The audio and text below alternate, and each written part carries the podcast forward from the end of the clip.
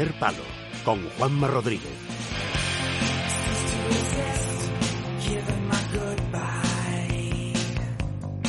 Entonces, César, Servidor. eh, vamos a darle una vuelta de tuerca a la sección. Pretendes eso, ¿no? Sí, sí, yo pretendo ordenarla un poco, pero sin que pierda espontaneidad. Buenas noches, antes que sí, nada. sí, sí, buenas noches, hay que saludar.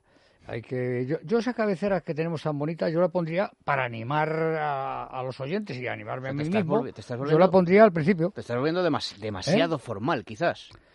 No, no creas, no creas, ¿No? porque, Vale. porque en los últimos tiempos he perdido memoria, relaciono mal, eh, estoy torpe, eh, estoy menos activo. Estás- es decir, que todos esos temas estás- se trascienden en la información. Vamos a ir con el abecedario de los alpinistas y aventureros, más, del- más importantes de la más historia. Más importantes de la historia, El- sí. el abecedario de César Pérez de En Tudela. las que te- habrá algún español, obviamente. O sea, ¿eh? que empezamos por la A, luego la B, luego la C. Claro, pues sí, toca sí, la A. pero, pero con la A tenemos, tenemos a lo mejor para dos programas. Para ¿eh? dos programas. Venga, pues vamos con ello. Vamos adelante. Adelante, venga. Sí.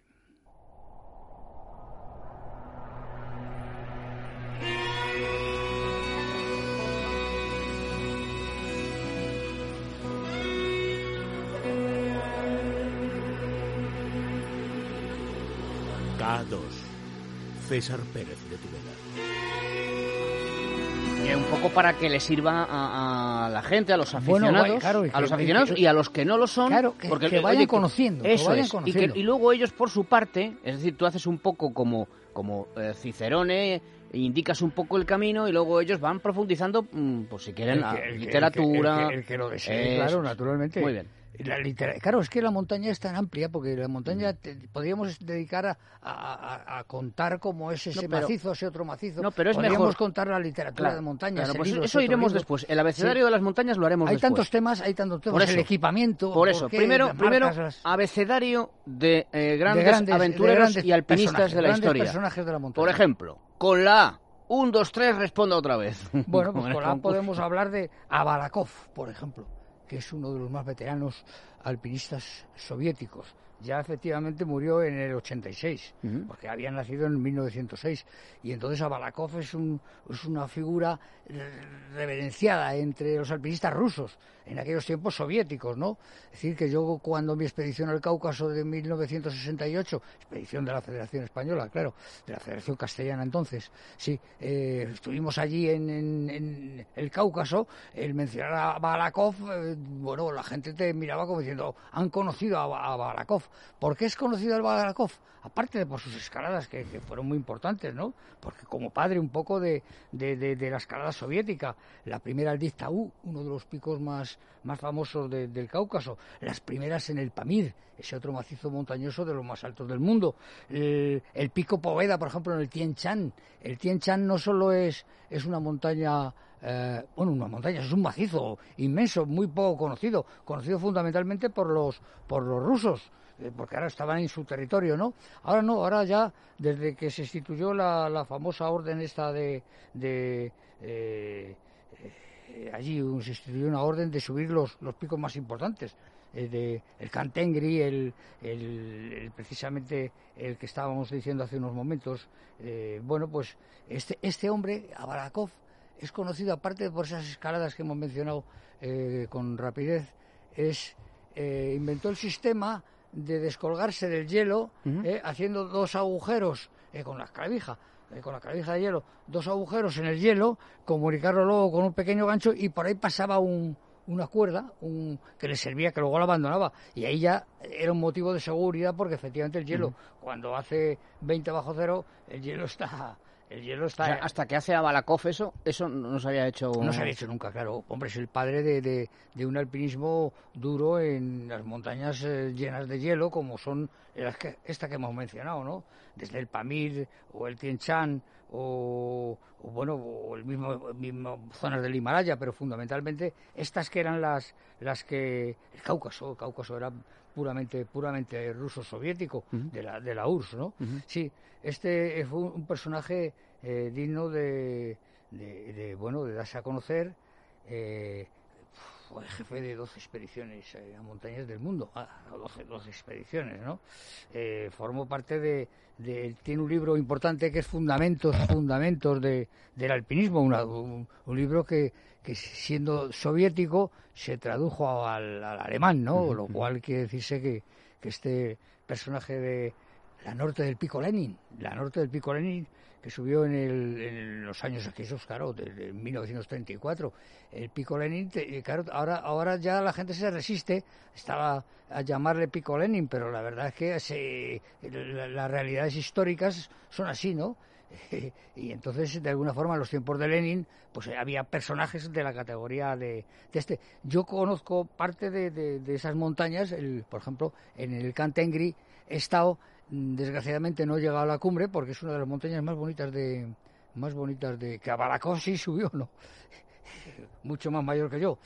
digo mucho más mayor porque porque naturalmente también nació mucho antes. Sí, pues en el Cantengri tuve yo subiendo, eh, tuve yo una arritmia, una arritmia peligrosa en la que yo, es curioso, Uy, ¿usted ha vivido, ha vivido su, su muerte? Yo recuerdo toda esa noche vivir mi muerte. Y mi muerto, claro, pues, eh, una arritmia, una arritmia poderosa. Curiosamente, cuando tenía que haber muerto, me tenía que haber muerto. resulta que... Eh, amaneció y yo intenté levantarme, vi que podía levantarme, vi que por no sé qué, oye, ¿cómo estás? Porque claro, el compañero mío sabía que, este, yo me estaba muriendo, vamos, se lo imaginaba. No, no, es que una arritmia te puede causar la muerte, claro. Claro, claro, no, no, una arritmia sí, A Balakov. A Balakov. Con la A de... Sí, sí, con la A Vitali, se llamaba Vitali, Balakov Vitali. Y, y otro, con la A de... Claro, con la A de abajo, de abajo, Ursicino abajo, Ursicino abajo uno de los aragoneses españoles de mi generación, eh, guarda y director del refugio Respumoso, debajo del Baraitus, eh, un hombre con un historial con un historial extraordinario, ¿no? Sobre todo en Riglos. Riglos, esos Riglos son unas montañas fantásticas. Riglos es el Pisón y el Firé, ¿eh? El Pisón y el Firé. Y ahí, y ahí nuestro amigo, nuestro amigo abajo, Ursi, Ursi abajo. Ursicino abajo. ¿Eh? Ursicino abajo, sí. Tuve un amigo que se llamaba Ursicino, me imagino que se llamará, me imagino que vivirá, Ursicino, pero es un nombre poco común. ¿eh? Poco común, sí. Ursicino, abajo. Y él es poco común también, yo lo he conocido muy de chaval en... ¿Vive Ursicino abajo? Sí, sí, sí, sí, sí, sí, vive. Eh, murió su compañero, ¿eh? Ibarzo, Ibarzo murió precisamente en, en Riglos y hace no demasiado, hace dos, tres años. Sí, sí es que eh, a pesar de lo que se diga, a pesar de que a mí me hayan podido criticar porque no olvido a los muertos, ¿cómo voy a olvidar los muertos en el mundo, en un mundo peligroso? Eh, es el, si se le considera deporte al alpinismo, que duda cabe, ese sí que es un, es un deporte, claro, su metafísica no, lo dice, de muchos muertos, ¿no? Claro, pero y abajo, y abajo, Ursicino abajo, ¿por qué es conocido? César. Es conocido primero porque abrió la carnavalada, una vía en el Pisón, porque abrió el Espolón a Melo. ¿El Pisón que está dónde? Situ, También estamos hablando de Riglos, sí, sí, estamos hablando de Riglos, que son unas montañas Riglos que verticales. ¿Dónde? Es, es un prepirineo, es un prepirineo um, aragonés Prepirineo porque es un macizo mm, distinto del Pirineo. Pirineo está después, ¿no? Es decir, que si vas a Jaca, eh, y tanto en tren como sobre todo en carretera, bueno, pues de pronto a la derecha de, un pueblecito que se llama Riglos, verás unas montañas rojas, coloradas, enormes, uno es el Pisón, otro es el Firé, y toda una sucesión de, cornisas y de, paredes de, vamos, de 400 y, 500 metros, ¿no? en un conglomerado eh, distinto muy acrobático. Yo recuerdo cuando hice la travesía de las puntas de, de, de, del Fire, bueno, pues como vas subiendo y tienes el tren, el tren está pasando por debajo de tus piernas, ¿no? Pero mm. claro, solo que a, a 200 metros, a 200 metros más abajo. Pero ¿y qué hizo Ursicino abajo que no hicieras tú? Bueno, oye, eh, sí, pues hombre, en esas zonas ha escalado mucho más que yo. Eh, yo estuve montando su, su rescate cuando él iba con con Navarro, el que muere en el Eiger, el que muere junto con Rabadá en la pared norte del Eiger.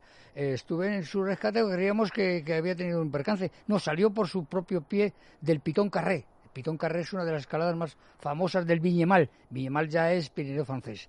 Sí, bueno, pues este tiene eh, la Rabadá Navarro del Fie, eh, tiene la norte del Pitón Carré. invernal, bueno, parece ser que, que la primera invernal no la hicieron ellos y ellos hicieron la segunda, pero hizo el couloir de Gobo.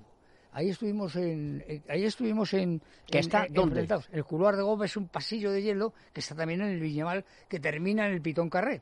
Y entonces yo recuerdo que yo fui dos veces, dos veces a intentar en invierno, la primera invernal del famoso couloir de Gómez, que era la escalada de nieve o de hielo, eh, bueno, más importante de, de- de- de- lo que es la esfera europea nuestra, ¿no? De España y Francia.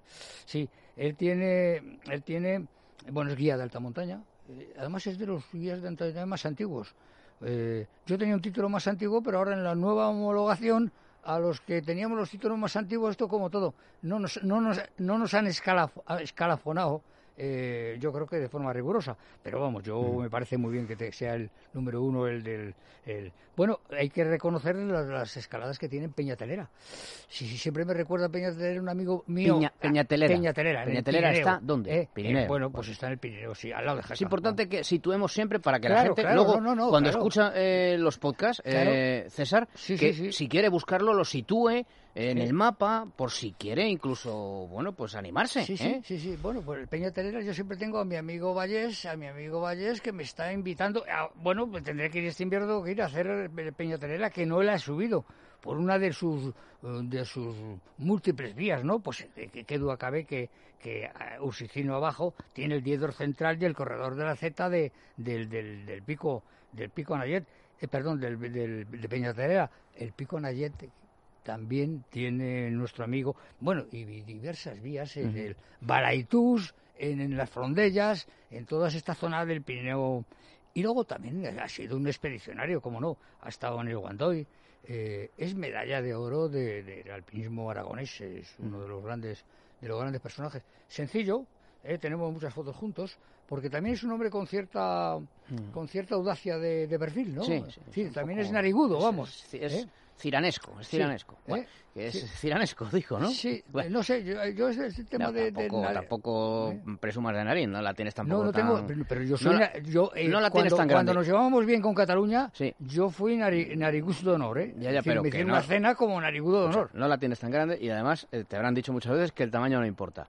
Seguimos, eh, seguimos con la, Eh, con la. Sí, sí, sí, seguimos con la... Claro, ¿cómo vamos a olvidar al duque de los Abruzos? eh? Primero era El hijo- duque de los. Abruzos. Abruzos. claro, el, el príncipe, ¿no?